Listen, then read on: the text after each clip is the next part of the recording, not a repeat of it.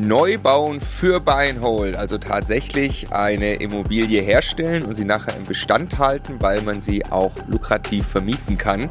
Das macht der Martin und wir starten eine neue Serie, haben gerade Folge 1 aufgenommen. Stefan, wie hat dir Folge 1 gefallen? Super, weil es mal wirklich ganz was anderes ist. Es fängt schon an bei, bei der Akquise. Also wenn ich Grundstücke zum Bebauen suche, ist das was anderes als fertig dastehende Häuser. Und das hat eine ganze politische Dimension. Ich muss irgendwie verstehen, wie Entscheidungsprozesse in der Gemeinde laufen und so weiter. Also ich fand das extrem spannend zu verstehen, was alles passiert, bevor das erste Mal dann irgendwo ein Stein hingesetzt wird und, und es ist einfach so krass, dass man es tun kann. Der Martin ist äh, 33 und, und, und, und, und, und tut es einfach. Also kauft Grundstücke, bebaut sie, vermietet sie, macht es aber in Summe mit so viel Leidenschaft für die Immobilie selbst und so viel Leidenschaft für das Konzept auch, was dahinter steht, so dass wirklich Lebensraum entsteht, der genau an diesem Ort gebraucht wird. Und damit überzeugt er irgendwie gefühlt alle und dann gelingt eben genau das, was sich so viele wünschen, nämlich neu bauen und nachher im Bestand halten. In diesem Sinne, ganz herzlich willkommen bei Immocation. Wir möchten, dass möglichst viele Menschen den Vermögensaufbau mit, mit Immobilien und gerne auch erfolgreich mit Neubau umsetzen. Wenn du genau das tun möchtest, dann abonniere am besten einfach unseren Kanal. Der Immocation Podcast. Lerne Immobilien. Wir freuen uns sehr auf eine neue Serie mit Martin, Martin Vosberger. Hallo Martin. Hallo ihr beiden. Ne? Hallo Stefan. Der, Hallo Marco. Der ist selbstverständlich auch da. Ja, ich leite mal ganz kurz ein. Also ähm, Martin ist 33 Jahre alt, ähm, relativ frisch auch bei Immocation im Coaching-Team. Wir sind äh, sehr glücklich darüber. Du hast, äh, machst Beeindruckendes mit Immobilien. Vielen Dank. Und äh, zwar ja etwas, etwas, was glaube ich sehr, sehr viele sich wünschen, dass es funktioniert. Und bei dir funktioniert es, nämlich ähm, neu bauen und das Ganze dann aber im Bestand halten. Also Buy Neubau. Ähm, ganz speziell auch kümmerst du dich sehr, sehr, in, deine Immobilien haben Namen. Ähm, mhm. Du kümmerst dich wirklich sehr, sehr intensiv mit sehr viel Leidenschaft und Herz, ist mein Eindruck, um diese Projekte, um diese Immobilien, um Lebensraum zu schaffen. Also wirklich Lebensraum zu schaffen für auch, äh, ich glaube, allermeistens eine ganz spezielle Zielgruppe, nämlich Senioren. Genau was dir dann auch eben, ähm, eben das möglich macht, dass Buy Hold und Neubau auch funktioniert. Und ja, es ist, äh, ich freue mich riesig. Wir haben jetzt für uns ein paar Folgen vorgenommen, ein, Pro, ein paar Projekte von dir durchzugehen. Sehr gerne. Kannst du noch äh, zum Start kurz ein, zwei Sätze, wo, wo kommst du her, was äh, hast du studiert und so? Ähm. Ich komme äh, gebürtig aus Ostfriesland und ähm, bin dann nach der Schule, nach dem Zivildienst, habe ich mich für ein duales Studium entschieden, relativ spät. Ähm, dann waren die meisten Plätze eigentlich schon weg und dann, ähm, bin dann selber auf die Suche gegangen ähm, nach einer Hochschule, habe dann in Braunschweig ähm, BWL studiert und eine Ausbildung gemacht und äh, es war kein Ausbildungsunternehmen dabei, was mir zugesagt hat. Also bin ich mit, dann habe ich selber eine Mappe gemacht und bin durch die Stadt gelaufen und habe überall angeklopft und dann habe ich das äh, Unternehmen Karstadt dann, natürlich bin ich nicht dran vorbeigekommen, ne, als, als Riesenhandelskette in, mitten in Braunschweig. Und dann habe ich es auch dort abgegeben. Und dann kam die Einladung zum Bewerbungsgespräch und wir haben uns dann darauf verständigt, dann die nächsten drei Jahre zusammen diese Ausbildung zu begleiten. Dann habe ich ähm, zum Ende der Zeit ging es dann darum, ja, wir würden dich gerne übernehmen, ein Trainee-Programm. Und das hat für mich ähm, das war für mich keine Alternative. Ich wusste natürlich damals schon, das ist ja auch immer wieder, auch heute noch in den Medien, ähm, dass das keine Zukunftsbranche ist. Und dann habe ich mich da verabschiedet, bin ähm, äh, sechs oder sieben Wochen in einem Fußballcamp gewesen, habe erstmal gearbeitet. Dann rief mein Vater und hat gesagt, Mensch, ähm, ich habe jetzt, der ist Apotheker, ich habe jetzt eine zweite Filiale eröffnet und es gibt ganz viele Gesetzesänderungen und ich muss mich um Buchhaltung kümmern und das möchte ich nicht. Ich bin am Kunden gut und gerne ähm, ich brauche dich hier. Du hast es studiert, also äh, bring das doch bitte mal ein. Und äh, dann bin ich erstmal wieder nach Hause gezogen. Da warst du dann was 23? 24? Etwas älter, genau, äh, 24, Ende 24. Mhm. Genau. Wie ging es weiter? Ich habe dann ein Jahr als so eine Art interner Unternehmensberater im Controlling gearbeitet. Hab dann, wir haben uns am Anfang gesagt, okay, die Summe müssen wir einsparen um ähm, auch das Ergebnis halten zu können. Langfristig es wurden ganz viele Rabatte gestrichen, also gab es viele Gesetzesänderungen seitens der Industrie. Und dann habe ich alles, was Geld kostet, überprüft. Ich habe Großhandlungsverhandlungen geführt, habe dann auch neue Rabatte ausgehandelt, versucht alles neu abzuschließen Ähm, und zu den Kosten gehört eben auch äh, die, die Apotheke und ähm, die, ähm, eine Handvoll Immobilien, die dazugehören. Und dann habe ich Verwalterverträge gekündigt und habe gesagt, in diesen ja, jugendlichen Leichtsinn sozusagen, äh, das kann ich auch alleine. Ähm, Verwalter, was macht der schon? Ne?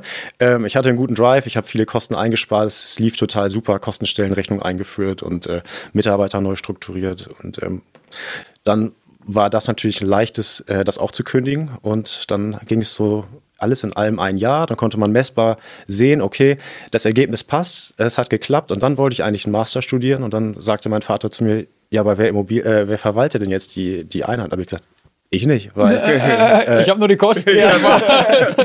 ja, das habe ich dann ja nebenbei gemacht und dann natürlich schnell festgestellt, eine Versicherung kann ich kündigen und für drei oder fünf Jahre neu abschließen. Das macht dann erstmal keine Arbeit, aber eine Immobilienverwaltung, das ist richtig Arbeit. Und dann äh, ja, haben wir uns verständigt. Ich habe dann ähm, das auslaufen lassen, habe dann auch gesagt, gut, wenn ich jetzt noch hier bleibe und weiterhin ein Gehalt dafür beziehe, dass ich jetzt ähm, das Kopierpapier in äh, austausche für 10 Cent weniger äh, das Paket, dann rechtfertigt das nicht mehr meine Stellung. Aber ich möchte jetzt hier ähm, ähm, nochmal die Immobilienverwaltung einfach weitermachen und mir das mal aufbauen. Und dann gehe ich vielleicht ein Jahr später den Master studieren und dann könnte ich ja meine Verwaltung verkaufen und dann ja, ich, bin ich so gestartet um wie viele Immobilien ging es denn? Also ich habe mir jetzt, als du sagtest Apotheke, habe ich mir so die kleine Eckapotheke bei uns vorgestellt. Das sind dann, weiß ich was, 100 Quadratmeter, ein Ladenlokal, das war es dann auch. Aber da war jetzt mehr im Spiel irgendwie. In so. Äh, es ist also die, das Apothekengebäude, darüber ähm, ist, ist äh, haben wir früher gewohnt, ist eine Wohnung gewesen mhm. und dann irgendwann eine Arztpraxis. Ah, ja. ähm, und dazu gehören ähm, noch ein paar Arztpraxen und äh,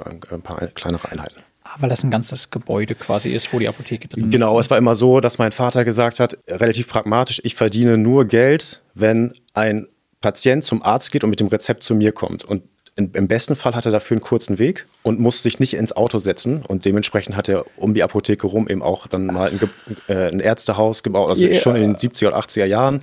Und ähm, so, also so ein Wohn- und Geschäftshaus, so ein klassisches. Ne? Und sowas gehört halt dazu. Ich war, äh, war neulich beim Arzt, der mir ein Rezept in die Hand drückte und mir dann genau erklärt hat, warum ich unbedingt zu der Apotheke unten im Haus ja, ja, gehen sollte, Standard. weil die ganz besonders genau wissen, welches Gerät. Tatsächlich ist ja. es auch so. Tatsächlich ist es auch so. Ja. Okay, wir springen mal ein bisschen, ähm, weil wir im Rahmen äh, der, der Serie einiges vorhaben mhm. und auch dich kennenlernen werden in verschiedenen Phasen. Mhm. Wir machen es äh, jetzt aber eben nicht chronologisch, okay. sondern wir starten mit einer Immobilie. Dies ist die einzige, die, glaube ich, keinen Namen hat. Ähm, steht hier erstmal nur seniorengerechtes Wohnen. Es geht um äh, acht Einheiten, mhm. Neubau. Erstmal nur, um es für die Zuschauer und Zuhörer einzuordnen. Man kann dich bezeichnen als Projektentwickler, oder? Ja der dann aber einfach das im eigenen Bestand hält. Also genau. zwischen, du hast deinen Papa unterstützt und dem, was jetzt kommt, ist einiges passiert. Ja, viel passiert. Genau, wir werden es äh, aufarbeiten, aber jetzt springen wir tatsächlich ins Jahr 2019, oder? Da ging das los. Erzähl uns mal, äh, an welchem Punkt warst du dort als Entwickler, als Immobilieninvestor und wie kam dann die Immobilie zu dir? Wie ging das los? Ich war sehr, sehr weit als, als Immobilieninvestor. Ich habe vorher viel, viel gelernt, viele Fehler gemacht, viele Sachen auch gut gemacht und immer versucht natürlich besser zu machen. Und hier war es tatsächlich im Rahmen meiner Erfahrung ähm, ein relativ einfaches Projekt. Es, ähm, das Grundstück ähm, hat sich aufgetan. Es war am, am Rande einer Siedlung, ist aber nicht beplant worden. Also es gab dort keinen Bebauungsplan. Dementsprechend ähm, war also nicht geklärt, was zu bauen ist. Ich konnte also nur also erahnen, dass natürlich dann im Rahmen der Nutzung, wie äh, die Siedlung eben auch genutzt wird mit der Geschosslichkeit und so weiter, auch dieses Grundstück dann beplant wird. Und der Eigentümer ähm, wollte es damals einfach nicht, nicht reingeplant haben und hat gesagt, nein, ich möchte nicht, dass, dass das mit beplant wird. Er hatte da irgendwelche anderen Sachen vor, wollte es einfach anders nutzen. Und das ist mir aufgefallen und ähm, dann, Wie ist das aufgefallen? Ja, ich, ich gucke meistens über, über Google Maps oder über ähm, andere Kartenportale, fahre durch die Gegend und ähm, da habe ich dann gesehen, warum, also es gehörte, es gehört dazu, aber irgendwie auch nicht. Warum ist da noch nichts passiert? Und äh, dann bin ich halt hinterhergegangen und habe dann nachgeforscht. So, was konkret, wie, was heißt es gehört dazu, aber irgendwie auch nicht? Also was also, siehst du? Du, du hast Google Maps auf, kann sich jeder vorstellen? Genau. Und dann, ähm, dann, dann sieht man ja äh, so, wo ist was gebaut, wo ist nichts gebaut. Und dann sind die Google Maps Karten ja manchmal etwas veraltet. Und dann gibt es eben auch noch Liegenschaftsportale, äh, wo man dann sehen kann, okay, da ist das und äh, da steht ein Haus und da steht kein Haus und da ist irgendwie eine Baulücke. Ne? Und ähm, in, in, in, Niedersachsen ist es so, da gibt es ähm, das Lea-Portal, das ist ein Landwirtschaftsportal und da sind, ist relativ aktuell, sind immer die, ähm, ist nicht für Immobilieninvestoren geeignet, also nicht gedacht, sondern für Landwirte. Ne? Ähm, und da sieht man dann, okay, da ist, da, da steht kein Haus und da steht ein Haus und äh, man kriegt ein Gefühl dafür, in welcher Reihe, in welcher Ordnung, ähm, wo Anomalien sind und ähm, da gucke ich dann in zweiter Instanz rein und da ist es mir aufgefallen. Wie viel Zeit verwendest du für sowas? Also machst, fährst du einmal die Woche, jeden Freitag fährst du durch irgendwie Siedlungen oder wie? Ich, ich versuche mir eigentlich so fünf bis acht Stunden in der Woche dafür Zeit zu nehmen. Für Akquise quasi. Für Akquise, ja. genau. Weil das Modell sehr aufwendig ist. Es ist sehr, äh, es sind ja alles meistens Off-Market-Sachen, ne, die ich, an die ich herankommen möchte, um es ja günstig einzukaufen. Und dafür brauche ich einen Zugang und der ist natürlich ex extrem schwer zu bekommen, weil ähm, wenn bei mir einer klingelt und sagt, ähm, hallo, ich möchte Ihr Haus kaufen oder Ihr Grundstück, äh, führt das zumindest bei, bei, bei uns im Norden immer so ein bisschen auf Unverständnis. Mhm. Und äh, ähm, deshalb brauche ich viel Zeit, um was, dass sich was auftut und auch den Kontakt herzustellen.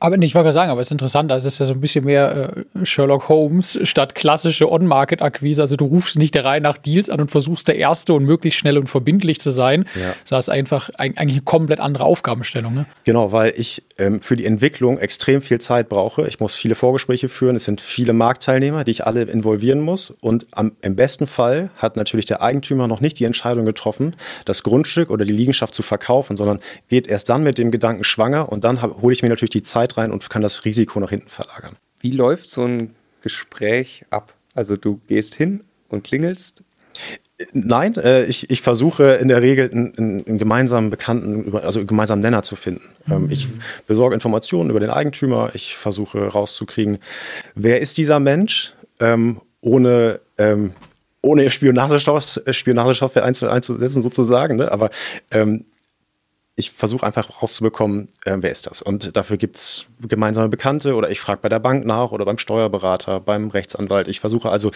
ähm, einen gemeinsamen Nenner zu finden, der äh, verschiedene Varianten haben kann. Das kann ein, Bekannter sein über einen Bekannten und so versuche ich den Zugang zu bekommen, dass wir ins Gespräch kommen und dann äh, mache ich einen Termin und versuche ihn zu besuchen.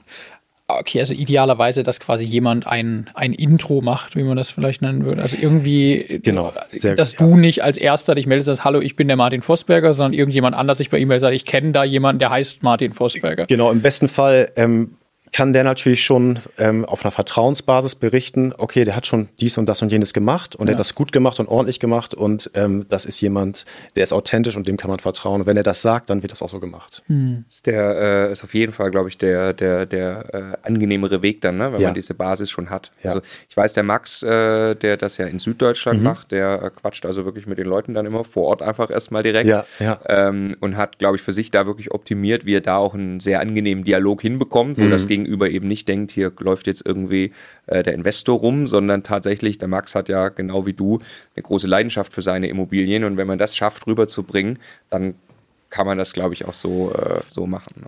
Das, das kann man auch so machen, genau. Ähm, die Frage ist auch immer, ähm, wenn ich natürlich rausbekommen habe, da wohnt jemand, der ist Ende 70 oder 80. Dazu klingeln, ähm, die wissen ja, wenn sie Besuch bekommen und ähm, dass ich will da einfach niemandem von Kopf stoßen und mhm. deshalb ist das die angenehme Variante. Wenn ich da keinen Zugang bekomme, äh, schreibe ich ähm, den Eigentümer an, schreibe auf, was ich mache, wer ich bin, was ich gemacht habe, zeige auch, ähm, dass ich eben viel auch im Bereich Sozialimmobilien mit betreutem Wohnen schon gebaut habe und dann ist das Gefühl ein bisschen besser als ähm, ein ja, äh, mit dem Kopf durch die Wand Bauunternehmer oder Marktteilnehmer, wer es auch immer dann ist. Mhm. Ähm, und so hat's, ist meine Strategie, das hat bisher ganz gut geklappt.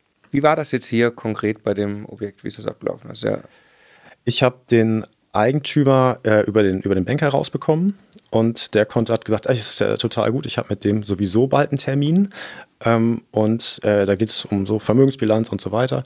Ähm, da spreche das, sprech das Thema mal an und äh, im zweiten Kontakt haben wir uns dann zusammengesetzt und äh, er hat sozusagen ähm, ja, uns dort bekannt gemacht und ähm, dann ging es relativ schnell. Das war ein älterer Eigentümer, der sich dann davon auch trennen wollte und ähm, ja, dann sind wir so zum, zum nächsten äh, Punkt gekommen. Weißt du, ob der, ob der mehrere Grundstücke hatte oder wie kam der an das ran? Der hatte dann, das gerade noch gesagt, irgendeine Art der Nutzung schon vor, aber dann doch nicht, oder? Letztendlich ist das Gebiet drumherum geplant worden Ähm, und er wollte es einfach nicht, nicht mit beplant wissen. Er wollte es einfach freilassen. Er, er hatte dafür keine, keine besondere äh, Was hat das für einen Vorteil? Das ist doch eigentlich nur nachteilig für mich, oder? Ja, habe ich, also die genauen Gründe kenne ich nicht, aber äh, vielleicht war es einfach Engständigkeit oder ähm, es hat sich so, so entwickelt, äh, kann ich nicht genau sagen. Erklär mal ganz kurz bitte, was heißt beplant? Also beplant bedeutet, also ein, ähm, ein Quadratmeter Boden kann ja zwei Euro, aber auch zwei, drei, 4.000 Euro wert sein. Es ist immer kommt ja immer auf die Lage an und es kommt darauf an, ähm, was dort für ein Bebauungsplan liegt. Wenn einer liegt und wenn dort keiner liegt, wird ja nach Paragraph 34 BauGB geschaut, ähm, welche Art und welcher Umfang der baulichen Nutzung ist in der Umgebung und daran orientiert sich dann die Bebauung. Ähm, in diesem Fall ähm, lag auf diesem einen Grundstück jetzt kein Bebauungsplan. Das heißt, de facto durfte er dort nichts bauen. Beziehungsweise ähm, er, ich hätte jetzt rangehen können und sagen können, ja, okay, ähm, ich, in diesem Fall war es ja sehr wahrscheinlich, dass, dass man es bebauen darf, aber ich muss jetzt einmal den Weg gehen und sagen, äh, liebe Gemeinde, ich sehe hier eine bauliche Ausnutzbarkeit, das und das möchte ich machen äh, und ich stelle jetzt einen Antrag darauf, dass auch für dieses Grundstück ein Bebauungsplan aufgestellt wird. Ah, okay, du, du baust dann nicht einfach, weil äh, du hast ja gerade irgendwie einen Paragraphen genannt, weil man das dann sowieso irgendwie darf, sondern du stellst dann, begründest dann und äh, kriegst dann irgendwie nachträglich einen Bebauungsplan auch für dieses Grundstück, genau. der dann genau vorschreibt, was du, was du tun darfst, in welchem Umfang oder was eben nicht. Ganz genau, weil im Paragraph 34 ist es eben auch ein bisschen Auslegungssache und dann hat einer sehr weit an der Straße gebaut, einer hat sehr weit hinten gebaut und im, im Bebauungsplan selber wird dann genau gesagt, die und die ähm, äh, Geschossflächenzahl, ja, so viel äh, versiegelte Fläche ähm, und so viel ähm, äh, Grundflächenzahl darf versiegelt werden und dann habe ich eben eine klare Leitlinie, an der ich mich dann auch in der Planung orientieren kann. Ich würde noch, noch, mal kurz nachhaken. Das ist besser für dich, wenn es einen Bebauungsplan gibt? Oder kommt das darauf an, wenn du sagst, oh, umliegend steht hier schon so was ähnliches, wie ich machen will, dann wäre es eher besser, das nicht zu haben oder, oder nicht zu versuchen, den zu bekommen? Es ist insofern gut, wenn ich ähm, in diesem Fall war es jetzt so, ähm, es war relativ klar, dass ich jetzt dreigeschossig neben ähm, diese in dieser Siedlung bauen werden darf. Weil alles drei Geschosse hat, oder? Weil nichts drei Geschosse hat in diesem Fall ne, werde ich das nicht hinbekommen, dort in die ah. Geschossigkeit zu kommen. Achso, weil nichts drei, okay, deshalb kannst du es auch nicht so. Genau, genau, weil ich ähm, mich dann schon an dem Bebauungsplan dort gehalten habe oder orientieren musste, der auch daneben anliegt, weil ich kann ja nicht dem Grundstückseigentümer nebenan sagen, auch der baut jetzt so und so geschossig und äh, wirft Schatten auf dein Gebäude und dadurch verändert sich auch dein Grundstückswert. Mhm. Also ich, das geht ja nur so lange, wie ich dann auch die, also wie die Freiheit von dem Nächsten nicht, nicht beschränkt wird oder der Wert. Mhm. Ähm, es gibt aber auch Situationen, wo ich ähm, dann im Bebauungsplan, natürlich bei größeren Baufeldern, bei anderen Projekten schon auch ähm, Dinge im Bebauungsplan Vorhaben bezogen besser verhandeln kann. Und dass ich sage, ich möchte diese und jene Nutzung und das hilft euch dort und hier, hier und da weiter. Dafür benötige ich aber dies, das und jenes und die versiegelte Fläche, weil ich das sonst nicht umsetzen kann. Hm. Ich würde sagen, also jetzt es, es, fallen mir sofort tausend Fragen ein, auch wie du dann mit dem Bauern und so weiter. Wir haben hm. ja ein paar Folgen, wo wir die einzelnen Schritte dann immer noch mal ein bisschen. Ähm, was war jetzt hier konkret? Also was war in deinem Kopf? Du hast das Grundstück, du kamst dann irgendwie ran, hattest da Gespräche, das hat sich angebahnt. Was für ein Projekt ist in deinem Kopf entstanden und wie sieht die Immobilie dann aus? In, in diesem Fall ähm, habe ich mich auch, um dort auch Erfolg zu haben, ja, in der Planung nicht verrannt, sondern habe gesagt, okay, ich orientiere mich an der umliegenden Bebauung. Ja, wir fügen das Grundstück sozusagen mit ein in, diesen, in dieses Gebiet und ich nehme auch Stilelemente von den benachbarten ähm, Einheiten mit auf. Ja, und äh, ich brauche aber hier vorne, das ist ein Stirngebäude, das Vier-Parteien-Haus, das dient auch nochmal so als, als Eingang für, für, für diese Siedlung und ähm, da würde ich schon gerne ähm, äh, ein bisschen höher bauen, also dann, dass ich eben vier Einheiten bekomme. Ne, ist auch nochmal so eine Art ähm, Schallschutzthema, weil ähm, mich das Gebäude insofern in der zweiten Reihe nur mich selber behindern könnte. Also habe ich gesagt, okay, machen wir hier vier Vierer und dann dahinter die Doppelhäuser und dann habe ich ein bisschen mehr ausgenutzt als äh, jetzt vielleicht die Nachbarn. Okay, und dann was ist das äh, Mietkonzept, was du im Kopf hast? Das Mietkonzept hier ist tatsächlich einfach barrierefreier Wohnraum für Senioren. Es ist sehr gut gelegen, es hat sehr kurze Wege zu den, ähm, zu den ähm, Besorgungen des täglichen Lebens und da habe ich eigentlich immer eine Größe, äh, die ich bei jedem meiner Projekte, wenn es um Senioren geht, äh, die, ich, die ich dann voranstelle, das ist 90 Prozent unter 500, also 90 Prozent der Wege für, ähm, für, das tägliche Leben, für den Besuch zum Arzt, zur Apotheke, äh, sollten im besten Fall unter 500 Meter entfernt sein. Also das soll die Mikrolage schon hergeben. Geil, 90 unter 500. Hm. Geil. So gucke ich natürlich auch nach Grundstücken. Ne? Äh, wenn ich dann wirklich sage, okay, äh, ich suche im Ortskern, im Stadtgebiet ein Grundstück, suche nach Anomalien ähm, und ich sehe, da ist ein Arzt, da ist eine Apotheke, da ist ein Supermarkt, dann ähm, weiß ich natürlich, okay, da bietet sich betreutes Wohnen an, weil die, die oder, oder Wohnen für Senioren, weil nur diese Ziel, also jede Zielgruppe, andere auch, aber die ist halt einfach mobiler. Meine Zielgruppe braucht ähm, diese Einrichtung vor der Haustür. Okay, und weil du darauf spezialisiert bist, guckst du dir, also du arbeitest quasi von da rückwärts, weißt du, das brauche ich ganz hinten und dann ganz vorne in der Akquise ist das für dich schon ein Filter, um schnell auszusortieren oder die zu finden, die wirklich interessant sind. Ganz genau, ganz mhm. genau. Was heißt ja, also barrierefreier Wohnraum, das gibt es ja auch, äh, es gibt ja irgendwie so KfW-Programme, man kann das ja auch im Bestand machen, in diese Richtung umbauen, aber was, was heißt das, was unterscheidet das jetzt von vielleicht einem, einem Bau, wo du da nicht drauf achten würdest? Mittlerweile wird fast ausschließlich nur noch barrierefrei gebaut. Mhm. Ähm, hier das Thema kann man endlos weiterspielen bis mit hin ähm, rollstuhlgerecht, behindertengerecht. Mhm. Mir geht es darum, es ähm, sch also schwellenarm und barrierearm zu arbeiten, ähm, ohne jetzt ähm, bautechnisch auf also Kompromisse eingehen zu müssen. Eine Schwelle ist machbar bis zu einem gewissen Grad, aber in der Regel versuche ich darauf zu verzichten. Es muss also ebenerdig in die Haustür gehen. Die, dann geht es los, die Haustür muss dann am besten Fall einen Meter oder Meter zwanzig breit sein. Ja? Mhm. Ähm, dann gibt es diesen Wendekreis für Rollstühle. So zumindest, dass man, wenn man, wenn der, der Mieter dann ähm, ja, aus welchen Gründen auch immer im Rollstuhl sitzen sollte oder auf einmal in den Rollstuhl kommt, dass er dann sich im Bad frei bewegen kann. So. Mhm. Ähm, dadurch muss er natürlich auch mit dem Rollstuhl von Raum zu Raum kommen. Das heißt, unter einem Meter Breite ähm, ist dort keine, keine, keine, äh, keine Lichte, äh, kein, also kein Türmaß ausgelegt. Mhm. mhm. Ähm, ich habe keine Über, also keine Übergänge zwischen den Räumen. Es gibt also keine Schwellen, keine Stufen. Mhm. Ähm, ja, und. Wie funktioniert das mit Treppe? Also Aufzug wahrscheinlich, ne? Genau, in dem, in dem Vierer ist jetzt so, äh, da ähm, kann ich natürlich nicht barrierefreies Wohnen anbieten im ersten Obergeschoss und mit Treppe. Und dementsprechend habe ich mich dafür einen Plattformlift entschieden, ähm, der dann ähm, günstiger ist als ein Aufzug, aber dann dort auch äh, äh, ja, ganz wunderbar funktioniert. Was ist ein Plattformlift?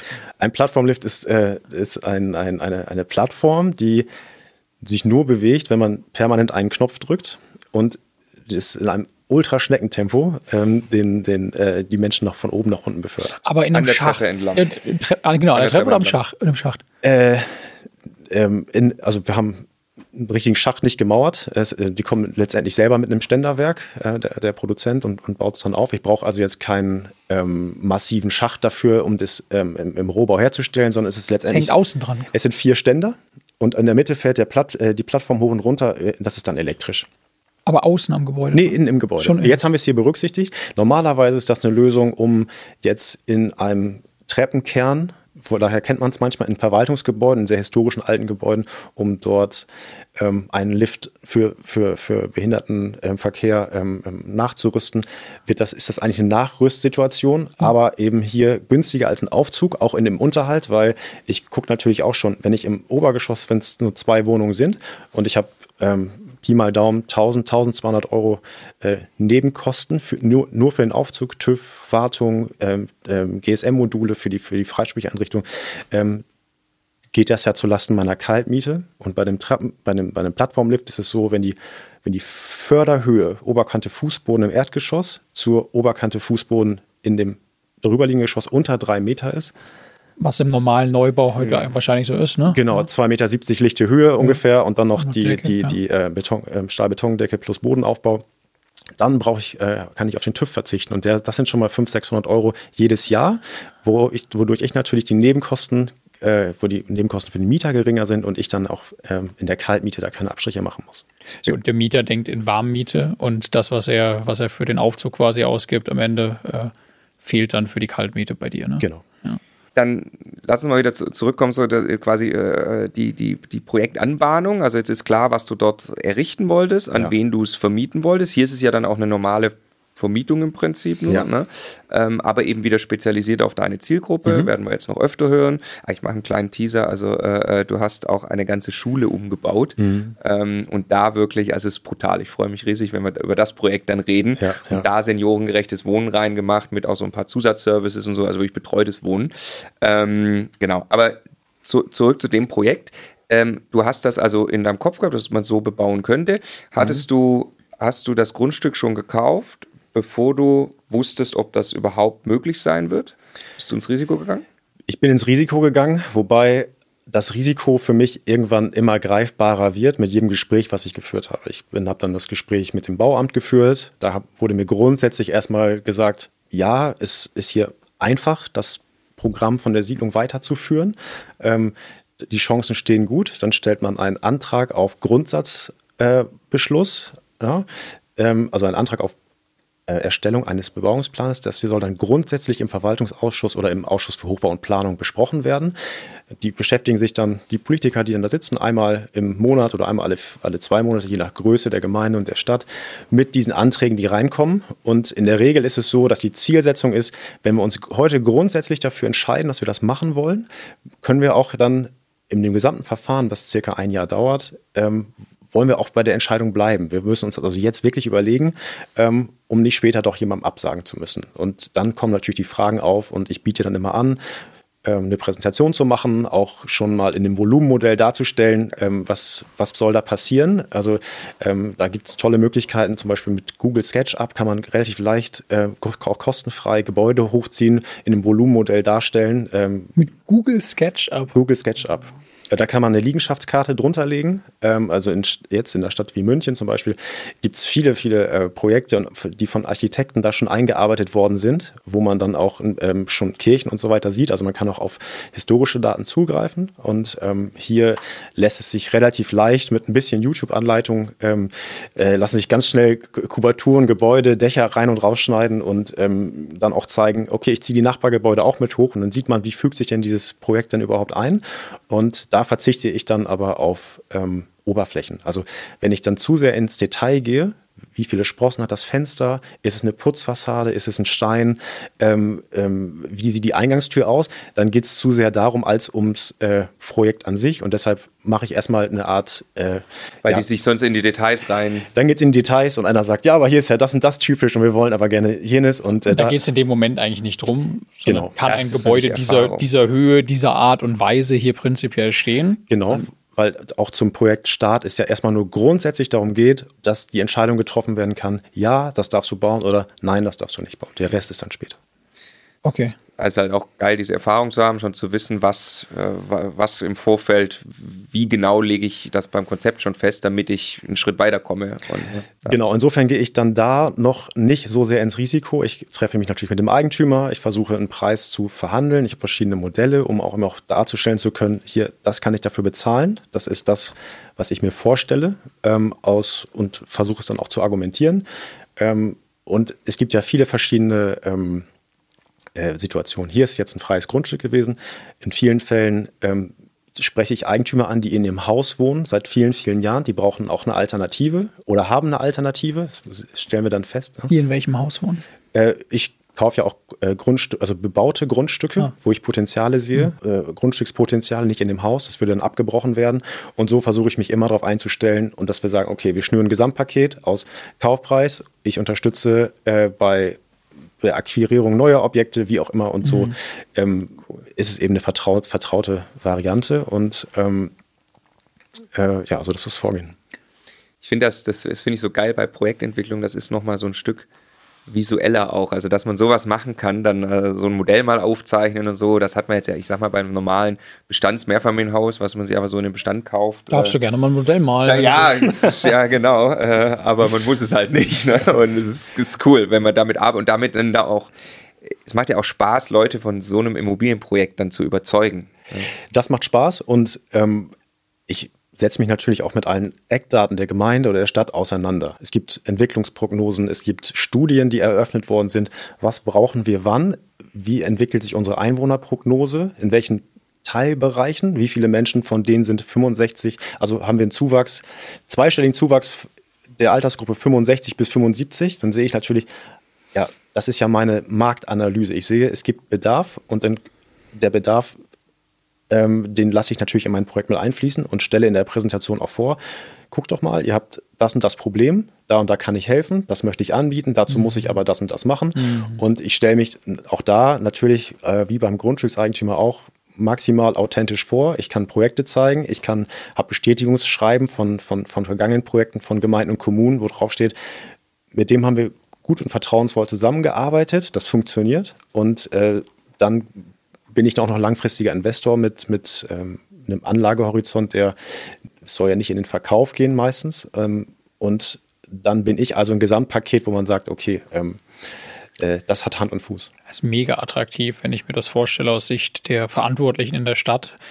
Den du, du kommst einfach und lieferst quasi bratfertig den Teil der Lösung eines Problems, das sie haben. Was ja. wollen sie mehr? Ne? Also sie müssen im Prinzip nur sagen, ja, Genau, Sie müssen nur sagen, ja, und dann gibt es natürlich die Zusammensetzung und der, der von den Grünen will natürlich auch was über, über die Energiebereitstellung äh, wissen und ob ich mit einem Kraft-Wärme-Kopplung, äh, mit einer Kraft-Wärme-Kopplung komme oder was auch immer und solche Fragen. Ich habe natürlich schon vorgeguckt, wer sitzt da, Ne? Was hat er so ungefähr, was kann er mich fragen? Und die Antworten habe ich schon vorher äh, mir überlegt. Woher weißt du, wer da sitzt?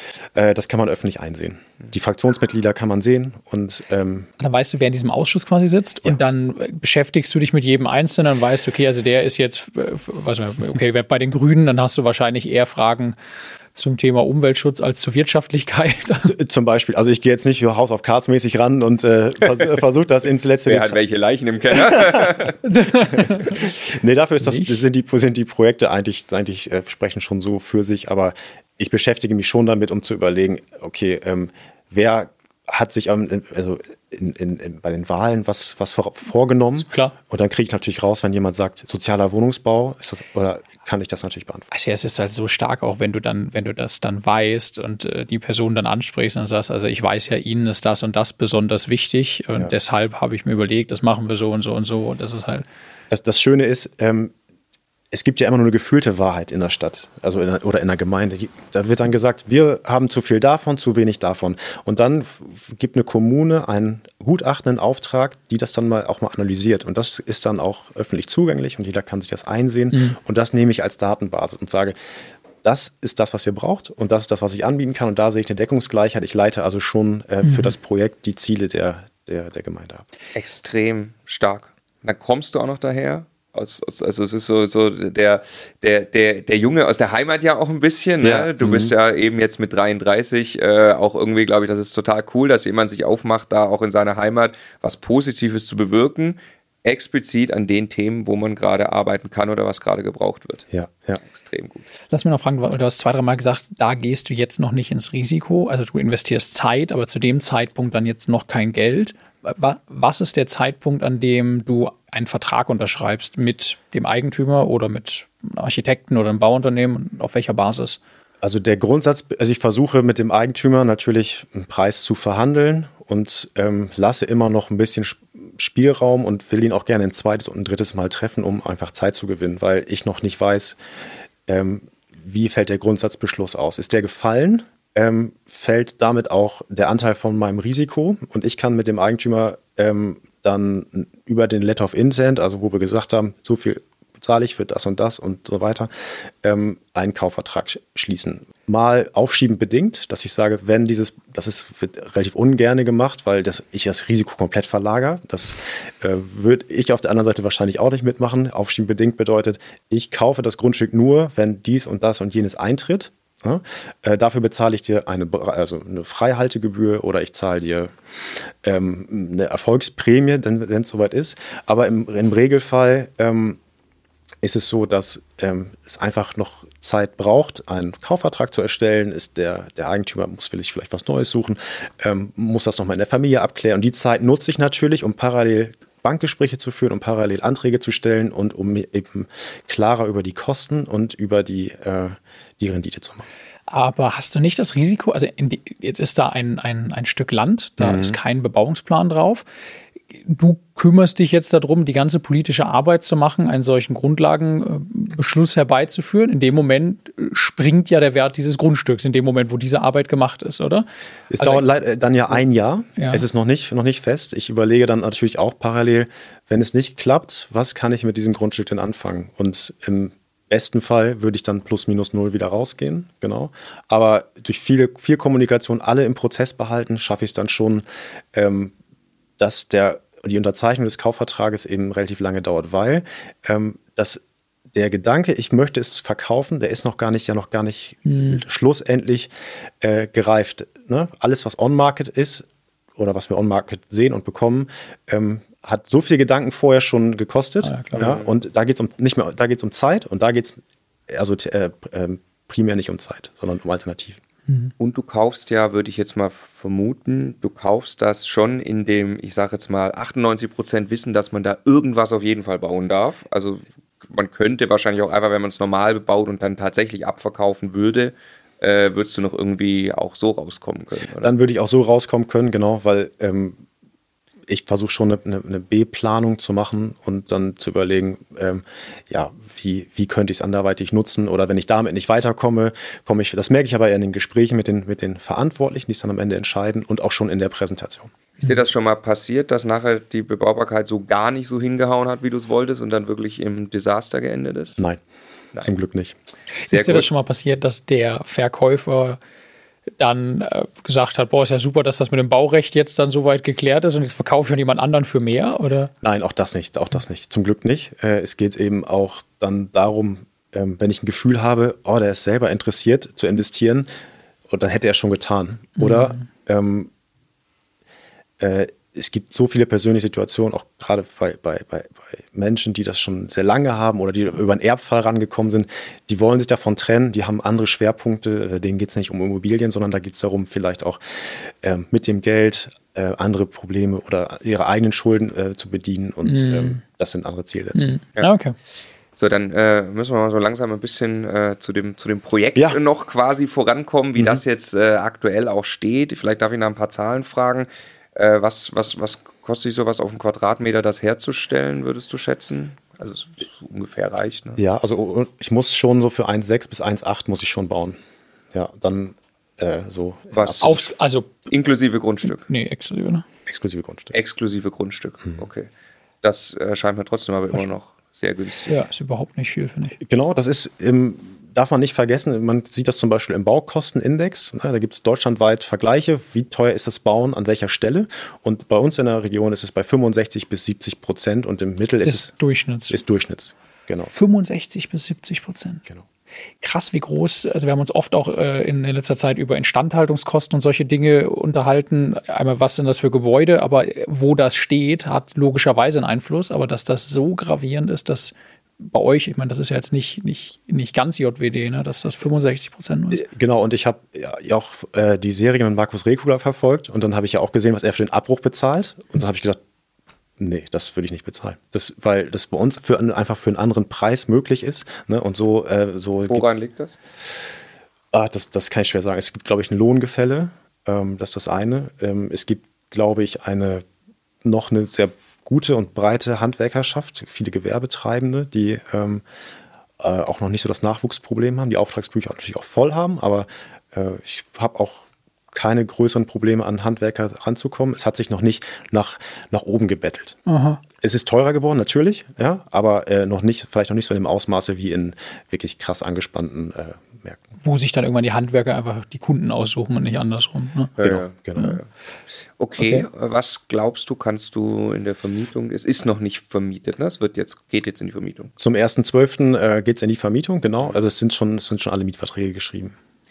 Okay, also die Mieter haben schon äh, stehen schon fest und haben unterschrieben. Ja. Okay, und was, was äh, für wie viel kannst du vermieten, den Quadratmeter? Was? Ich komme so auf, auf zwischen 9 und 10 Euro. Ich glaube, ich habe es jetzt äh, 9,25 Euro oder 9,50 Euro vermietet. Also es steht auch hier, genau, ich kann mal reingucken. So, 9,50. Größenordnung 9,50 genau. Euro genau. mal 12. Euro Quadrat. Doch, ich habe es 8,25. 8,25 Euro. Ah, dann, dann habe ich es, glaube ich, falsch eingegeben. Es, sind, es ist auf jeden Fall, steht auf jeden Fall eine 9 vorne. Das hatte ich auch vorher rückwärts gerechnet. Das muss, muss ich schon haben da. Okay, also okay, sagen wir mal 9 Euro irgendwie genau. und dann ähm, äh, kommst du mit den Baukosten auf über 6% Mietrendite, mhm. was dann eben tatsächlich, und dann schließt sich der Kreis zu dem, was du ja eben dann auch tun kannst, wirklich sagen, ich kann das bei mir im Bestand halten und kann es mir erlauben, sehr, sehr, sehr, sehr langfristig zu denken mit Neubau. Lass mir den Rückfall, also da ist dann Grundstück jetzt mit drin, wenn wir von 6% reden, ne? weil das Grundstück in dem Zustand, in dem du es kaufst, nicht viel Geld kostet auf dem Quadratmeter. Äh, genau, das Grundstück ist mit drin. Ich habe es sehr günstig eingekauft. Ja. Ich komme, äh, da kommen wir auch nochmal zu, ähm, über den Ablauf. Natürlich bin ich in der Lage, das ein oder andere an, an, an Planungsleistung, an bauleitenden Themen selber zu übernehmen ja, mittlerweile, über durch, den, durch die Erfahrung. Ähm, und ich komme dann dort im, im Gesamten eben dann äh, äh, auf die Rendite, ja. Also auf knapp, knapp unter zwei insgesamt irgendwie an Kosten und dann auf sechs Prozent, was ja, was ja dann das Tolle ist ja, du hast da ja wirklich ein nagelneues Gebäude stehen, ja. also Dinge wie Instandhaltung und Rücklage und sowas. Also natürlich musst du irgendwie Rücklagen bilden, aber mhm. das ist ja was völlig anderes als ein runtergerocktes Haus irgendwo in Essen zu kaufen, wo quasi alles gemacht werden muss. Ne? Genau, ich habe äh, keine Themen, die mich mehr, äh, die mich noch begleiten, ähm, wo ich jetzt sagen müsste, oh, jetzt muss ich aber schon wieder in, in so krass in die Zukunft denken, wann fällt mir die Heizungsanlage aus oder sonstige ja. Dinge. Nach, ich vergebe die, die Projekte nach ähm, VOB, das ist die Vertragsordnung für äh, für Bauleistungen. Ähm, da drin ist auch die Gewährleistungsfrist geregelt, das sind vier Jahre. Man kann das aber austauschen gegen das BGB-Recht und dann sind es fünf Jahre. Das heißt, über die Gewährleistungsbürgschaft, die ich vom, vom Unternehmer bekomme, habe ich die nächsten fünf Jahre eigentlich auf das, was er eingebaut hat, Ruhe. Mhm. Ja da müssen wir ausführlich noch drüber sprechen, wie du baust und wie du da äh, gut zu den Kosten kommst. Mhm. Ähm, du hast auch gesagt, dass du gerne tilgst auch. Also das heißt, es geht dir jetzt nicht darum, von Überschüssen irgendwie selbst im Hier und Jetzt zu leben, oder? Nein. Von was lebst du? Ich habe die also Immobilienverwaltung, mit der ich begonnen habe, ähm, weiter aufgezogen mit äh, sehr in, in, meinen Strukturen. Ähm, über Bekannte. Ich habe spiele da im Fußballverein, habe ich immer gespielt. Da gibt es natürlich Sponsoren und Unternehmer, die man an, die, die sich einfach so übers Netzwerk ergeben haben. Und äh, dann gab es dort keine professionelle Immobilienverwaltung. Das ist dann immer so nebenbei mitgelaufen. Ähm, bei, bei den Verwaltungen von Unternehmern oder die haben es privat gemacht und dann äh, habe ich dann irgendwann einen Ruf bekommen ähm, über verschiedene Aufträge, wo gesagt wurde, ja, der Martin, der macht das gut, der macht das, als ob sein, als ob sein eigenes wäre und ähm, ich habe keine WEG-Verwaltung gemacht, sondern nur Gebäude, wo es einen Eigentümer gibt. Also ein Eigentümer hat zehn Parteienhaus, das ja. habe ich gemacht und übernommen. Ähm, und eben äh, viele Gewerbeeinheiten, wo ich dann natürlich auch langfristige Verträge schließen konnte mit einer, ähm, mit einer Verwaltergebühr von drei bis fünf Prozent von einer ähm, äh, Jahresprotokollmiete. Auf wie viele Einheiten kommst du da, die du verwaltest? Oh, das weiß ich jetzt gerade gar nicht, weil. 100, 1000? Nee, es sind es, zwischen 300 und 400 müssen es irgendwie sein. Davon lebst du erstmal im Hier und Jetzt? Genau, genau. Also du und deine Familie. Und ähm, die, also Beinhold Neubau, wie gesagt, der Traum, weil es ist ja so eine schöne Vorstellung, dann mhm. würde ich zu so sagen, ich habe da halt echt eine neue Immobilie, ja. die gehört mir mhm. und die zahlt sich jetzt ab auch für mich und gehört mir dann eben halt auch in 30 Jahren. Äh, warum bist du nie bisher dem Versuch erlegen, äh, doch abzuverkaufen und kurzfristig das Geld aufs Konto zu bekommen? ist so viel Arbeit in so einem Projekt. Ähm, äh, es gibt ein Grundstück oder ein Haus und ich stelle mir dann wächst, also dieses Projekt ist ja wie so ein, wie so ein Baby letztendlich. Und dann lernt es irgendwann laufen und dann würde ich es ja weglaufen lassen und äh, an jemand anderen übergeben. Und es, tu, es tut mir brutal im Herzen weh, es äh, zu verkaufen, weil äh, es macht so einen Spaß äh, zu bauen, das zu sehen, wie das wächst, sich für Materialien zu entscheiden. Aus diesem Volumenmodell wird irgendwann, werden irgendwann Oberflächen, dann wird es real in der, in der, in der Bebauung, in der, in der Bebauung selber, dann wird das Dach gerichtet und dann sieht man jetzt noch das Pflaster und, und ein bisschen Außenanlagen und fertig ist dieses Projekt und es strahlt für sich selber und jede Entscheidung, die ich getroffen habe, ist dort eins zu eins reingegangen. Die guten Sachen, auch die schlechten Sachen, ne? aber ähm, und es steht dort 70, 80, vielleicht im besten Fall 100 Jahre und ich äh, bin dann da hängt dann mein Herz einfach dran. Extrem geil, extrem. Und deswegen, deswegen fragen uns so viele Leute, kann man neu bauen für den Bestand? Weil genau das ja irgendwie, das ist ja genial. Mhm. also, ähm, Nochmal kurz dazu, ähm, aus der Immobilien, bevor ich das vergesse, aus der Immobilienverwaltung ist auch noch eine Projektsteuerung geworden. Ne? Ich habe also schon Projektsteuerung gemacht, ohne zu wissen, ich habe auch schon Projektentwicklung gemacht, ohne zu wissen, dass es diesen Begriff gibt. Ne? Also ähm, Projektsteuerung ist eben auch äh, bei den Gewerbeeinheiten so gewesen. Äh, mein Kunde, für den wir verwalten, ähm, hatte einen Mieterwechsel, da musste umgebaut werden und ich habe sozusagen äh, das Mietermanagement gemacht, den Umbau äh, gemanagt, geleitet und das sind natürlich noch Projekte, wo ich auch ein Handwerker, Netzwerk Netzwerk aufgebaut habe über die Verwaltung hinweg, ähm, wo ich dann gezeigt habe, okay, ich kann das zu dem und dem Preis und äh, ich kümmere mich ganz vollumfänglich darum und ich zeige dir am Ende, was kostet es, äh, ich leite die Baustelle und ähm, was hast du am Ende davon. Und ähm, das ist also eben auch so gelaufen, als ob ich es für mich selber mache und äh, das ist aus der Verwaltung noch gekommen. Cool. Ich möchte ganz kurz einen Hinweis machen ähm, äh, an die Zuschauer, wenn man nachrechnen will, immocation.de slash Kalkulation ähm, ab wann denn man rentabel auch was im Bestand halten kann. Da gibt es ein kostenloses Kalkulationstool, in dem man das ausprobieren kann. Ähm, jetzt beschreiben uns doch noch einmal das äh, Gebäude, wie es jetzt fertig. Du hast es ja, wann ist es jetzt fertig geworden? Äh, wir sind noch dabei. Wir sind gerade aktuell in der Baustelle. Das Vierparteienhaus ist, ähm, da ist schon der Maler zugange. Also da habe ich sonst die anderen Bauhauptarbeiten sind da schon abgeschlossen. Ähm, und jetzt die beiden Doppelhäuser werden etwas, etwas zeitverzögert fertig. Wir haben uns also von Gebäude 1 bis 3 vor, äh, vorgebaut. Ähm, es ist ein, ein verklinkertes Gebäude mit ähm, dunkelgrünen Fenstern. Äh, es ist ein, also so ein, so ein typischer norddeutscher äh, rotbrauner Klinker. Du, du, du, kennst das, Stefan? Meine Heimat. und ähm, es ist das vier, vier Parteiengebäude hat eher eine kubistische Form, also ist eher so, so, so, so würfelig. Ne? Äh, es gibt einen zentralen Eingang mit einer schönen, da gebe ich auch immer mehr Geld aus, mit einer schönen Eingangstür aus Holz, also wirklich vom Tischler, vom Tischler gemachte Eingangstür. Ähm, das ist die Visitenkarte des Hauses. Da fängt schon das, das die Wertigkeit sozusagen an. Und im Erdgeschoss gehen zwei Partei, äh, zwei Einheiten ab und dann im Obergeschoss auch nochmal zwei Einheiten. Es ist, hat ein paar Solarpaneele auf dem Dach für die KfW-Förderung und ähm, genau, die, die, die, die äh, ähm, Erschließungswege sind, sind gefliest und in den Wohnungen dann ähm, etwas wärmere Farben. Ich, ich würde gerne eine Sache, also wenn, wenn du noch was zur Optik hast, frag, aber ich habe noch Nee. Weil du hast gerade nochmal gesagt, also das ist jetzt ein Beispiel für Neubau profitabel, aber ich möchte noch einmal kurz darauf also warum ist jetzt das hier ein Beispiel für profitablen Neubau? Was, was machst du anders? Also du, du baust du baust günstig, weil auch du in der Region mit Baukosten und sowas äh, an einem richtigen Standort unterwegs bist. Mhm.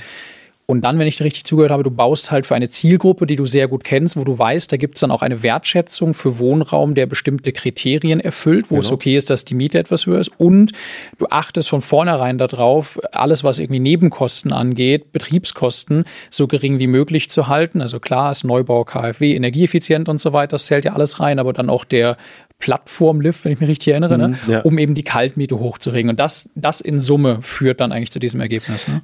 Das in Summe führt zu dem Ergebnis und ähm, ich ähm, versuche bei den Grundrissen darauf zu achten, dass wir einfach effizient bauen, dass wir, man kann ja auch am Ende teilen, was habe ich für äh, ähm, eine Bruttogeschossfläche, was habe ich für eine vermietbare Fläche, also ja. was kann ich vermieten und was ist einfach nur Funktions- und Erschließungsfläche, da so einen guten Schlüssel, also die Quadratmeter auszunutzen, kurze ja. Leitungswege zu haben, zum Beispiel bei zwei Wohnungen die Bäder jeweils aneinander zu legen, mhm. dass wir eben nicht mit den Strängen überall lang müssen. Mhm. Ähm, da passe ich schon, also in der, in der Architektur äh, am Anfang schon, schon ganz gut auf.